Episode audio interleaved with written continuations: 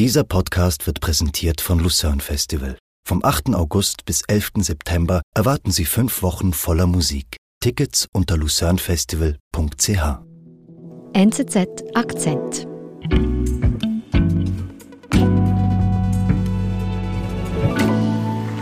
Allora, buongiorno a tutti, grazie, grazie per essere qui. Was wir hier hören, das ist ein großes Polit-Happening Ende April dieses Jahres. Wir hören Giorgia Meloni, das ist die Chefin der Fratelli d'Italia. I ragazzi di Gioventù Nazionale. Sie hält eine Abschlussrede an einem Parteikongress, der sehr wichtig ist für die Fratelli. Noi siamo stati qui a parlare del futuro della nostra nazione. Was kündigt sie denn an? Ja, sie sagt ihren Fans, dass sie sich nicht in kleinen Abrechnungen und parteipolitischem Geplänkel aufhalten will. Sie hat Großes im Sinn. Sie will Italien in eine goldene Zukunft führen. Sie sagt, sie seien die Navigatori, also die, diejenigen, die das Schiff gewissermaßen eben in die Zukunft führen. Äh, nicht einfach nur auf den Wellen reiten, sondern tatsächlich einfach in die Regierung wollen. Es ist ganz klar, hier meldet eine Frau ihren Führungsanspruch an. Und tatsächlich, das sind nicht einfach äh, Träumereien oder Rhetorik, das ist tatsächlich eine äh, realistische Möglichkeit, dass ausgerechnet sie, Giorgia Meloni, eine Frau am ganz rechten Rand von Italiens Politik zur nächsten Regierungschefin werden könnte. È un nuovo viaggio, è il viaggio che porterà le idee dei conservatori al governo di questa nazione. Gefühlt aus dem Nichts ist Giorgia Meloni in den Fokus der italienischen Politik gerückt, jetzt wo ein Regierungswechsel ansteht. Wer ist die mögliche erste Regierungschefin Italiens mit ihrer ultrarechten Partei im Rücken? Luzi Bernet berichtet. Luzi, sie klingt äh, sehr entschlossen, sagen wir mal, wie sie so spricht. Wer ist denn Giorgia Meloni? Giorgia Meloni ist 45 Jahre alt, aber sie ist schon sehr lange in der Politik. Sie stammt aus Garbatella, das ist ein Außenquartier von Rom, ein heute eher linkes, ehemaliges Arbeiterviertel in Rom. Politisch ist sie hier in Garbatella eher eine Außenseiterin, aber das macht sie stark. Äh, sie engagiert sich früh in der postfaschistischen Jugendbewegung und verfügt über einen ausgesprochen starken Willen, sie will nach oben, mhm. zweifellos. Und das, das gelingt ihr auch. Sie ist dann mit 31 ist sie bereits die jüngste Ministerin Italiens. Silvio Berlusconi hat ihr Talent entdeckt und nimmt sie in eine seiner zahlreichen Regierungen auf. Aber 2012 gründet sie dann mit ein paar Mitstreitern die Fratelli d'Italia. Mhm. Was ist denn das für eine Partei? Ja, die Fratelli, das ist ein, ein Sammelbecken für Leute aus dem postfaschistischen Milieu. Mhm das Erbe sieht man eigentlich heute noch in, im Logo der Partei. Da, das zeigt eine dreifarbige Flamme, die aus einem stilisierten Sarg des Duce, also von Benito Mussolini, hervorsteigt. Tatsächlich eine Partei am rechten Rand. Und wie ist es dann weitergegangen mit Giorgia Meloni und ihrer Partei Fratelli d'Italia nach der Gründung? Ja, gut, die Partei, die dümpelt vor sich hin, wird nicht richtig erfolgreich, ist etwa bei 4%, glaube ich, Wähleranteil etwa einzuordnen in ihren Anfangsjahren, wird auch eher so von den anderen rechten Parteien Italiens belächelt. Mhm. Aber Giorgia will das ändern. Sie will die Fratelli groß machen und die Führung im rechten Lager übernehmen. Okay, ambitionierte Ziele, wie geht sie denn da vor?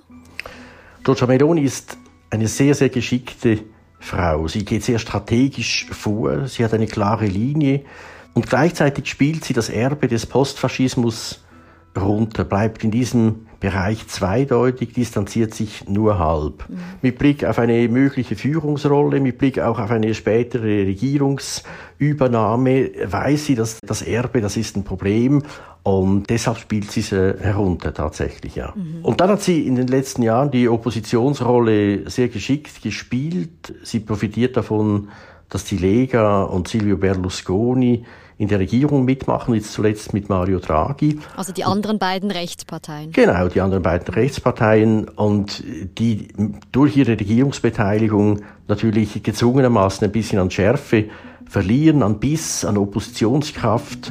Ja, und das macht Meloni interessant für die Wähler von Berlusconi und Salvini und sie, diese kommen in Scharen zu Melonis Auftritten und sind neugierig und gespannt, was diese Frau zu sagen hat und äh, wechseln über zu Meloni. Che colpo d'occhio straordinario! Das ist eigentlich ein großer Moment in der Karriere von Giorgia Meloni. Es ist eine Rede in Mailand im Herbst 2019 auf der Piazza del Duomo in Mailand. Und das ist ein in mehrerer Hinsicht bemerkenswerter Auftritt.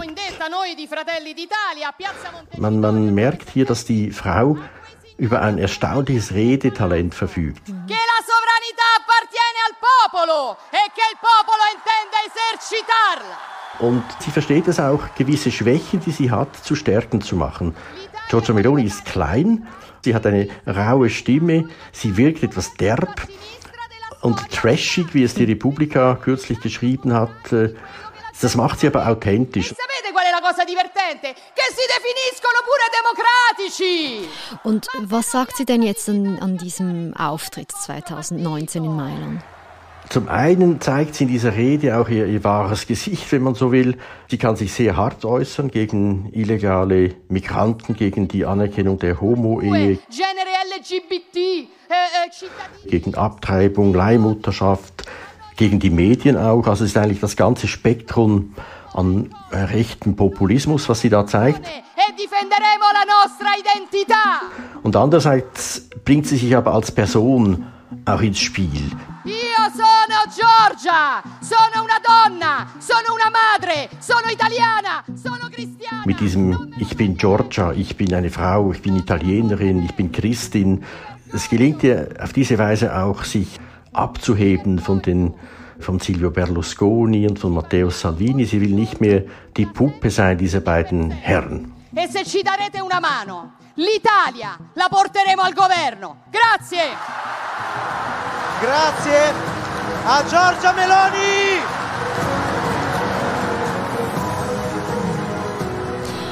Und wie kommt sie denn an mit, mit ihren Anliegen und mit ihrem Auftreten?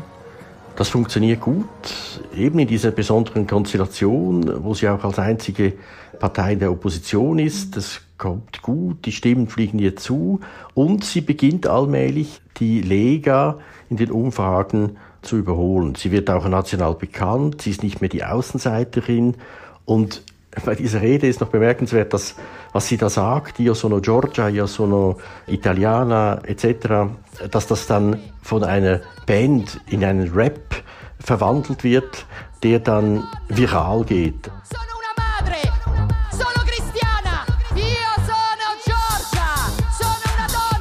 Poppig. Ja, das ist schon, ja klar. Das, das ist äh, rhetorisches Talent, geschickt gemacht, gut ausgespielt und gut weitergezogen. Und bald schreibt sie dann auch ein Buch, ihre Biografie. Äh, mit 45 doch erstaunlich, dass sie schon eine Biografie vorlegt. Mhm. Die Biografie verkauft sich sehr gut. Das ist, glaube ich, in mittlerweile der 16. Auflage erschienen. Das heißt Io sono Giorgia und erklärt nochmal ihren Aufstieg, ihr Wesen, das, woran sie glaubt. Wir sind gleich zurück. Lucerne Festival. Erleben Sie beim Sommerfestival vom 8. August bis zum 11. September die Klassikstars im Herzen der Schweiz. Diversity lautet das Motto der diesjährigen Ausgabe mit fünf Wochen voller Musik im und ums KKL Luzern. Infos und Tickets unter lucernefestival.ch.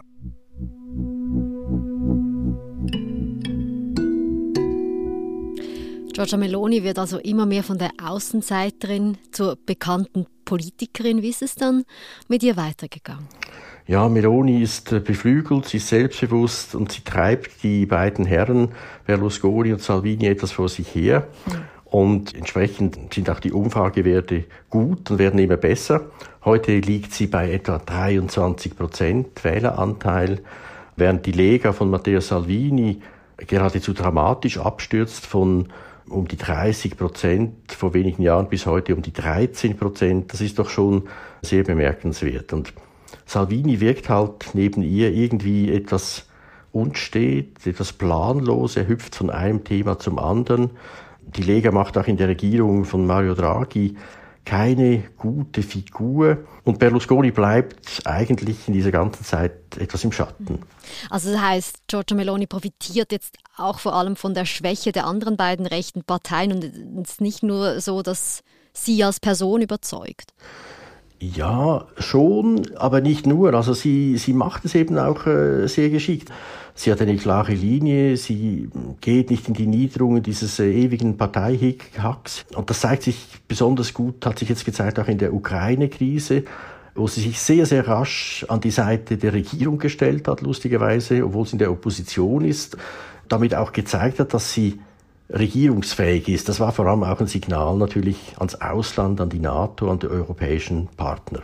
Also die anderen sind schwach und sie macht eine gute Figur. Es ist eigentlich ihre Stunde.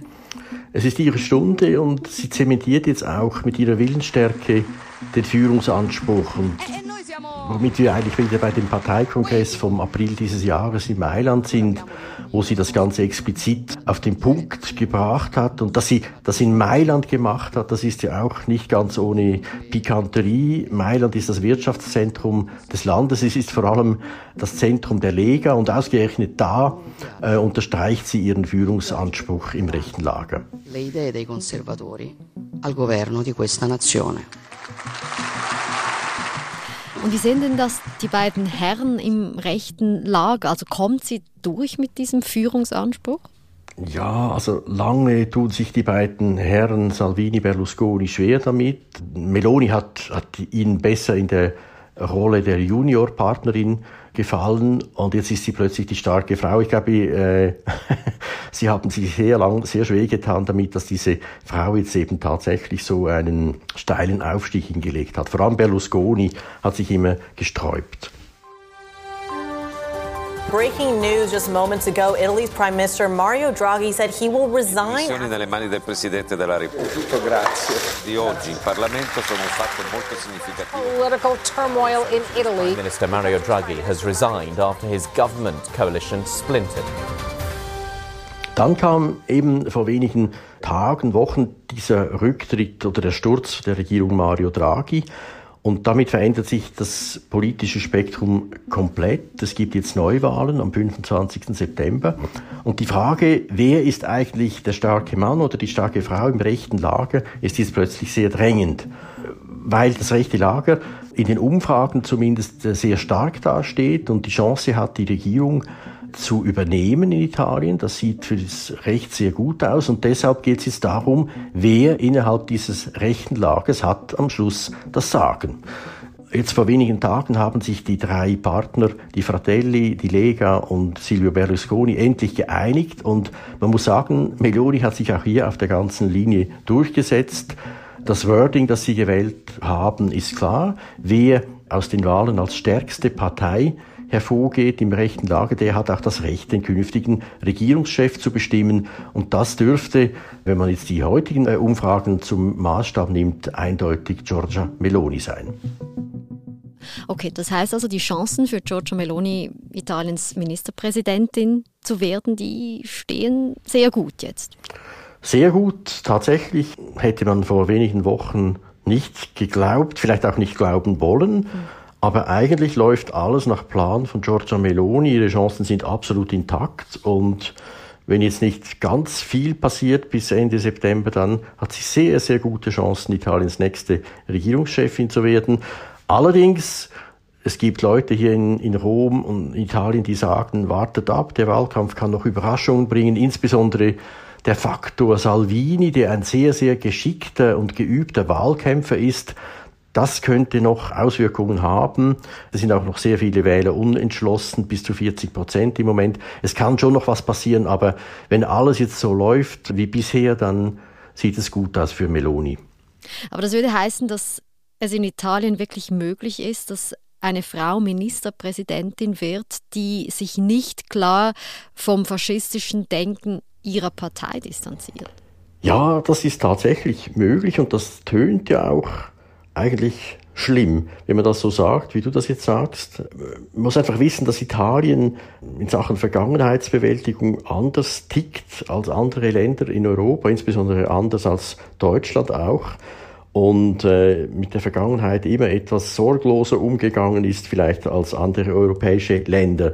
Äh, Italien hat nie eine Kollektivschuld in dem Sinn empfunden, wie das Deutschland beispielsweise getan hat und tut. Ähm, also man hat ein ganz anderes Bild auf die Vergangenheit und deshalb ist das Wort des Faschismus äh, tönt auch in Italien für die Leute anders, also für die Leute im rechten politischen Spektrum anders als vielleicht jetzt für uns in der Schweiz oder in Deutschland. Mhm. Es gibt natürlich auch eine gewisse Hoffnung, dass sich eine Meloni an der Spitze der Regierung auch ein Stück weit noch weiter mäßigen würde, mäßigen müsste.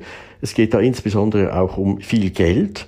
Italien bezieht Milliarden aus EU-Töpfen, die bereitgestellt wurden, um die Folgen der Pandemie zu bekämpfen und um die italienische Wirtschaft wieder voranzubringen. Und dieses Geld ist verbunden mit ganz klaren Forderungen seitens der EU nach Reformen und Liberalisierungen und das will Meloni ganz sicher nicht aufs Spiel setzen.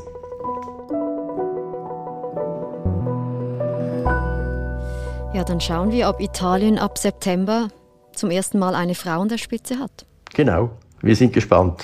Luzi, vielen lieben Dank. Danke. Das war unser Akzent. Produzentin dieser Folge ist Marlen Oehler. Ich bin Nadine Landert. Bis bald.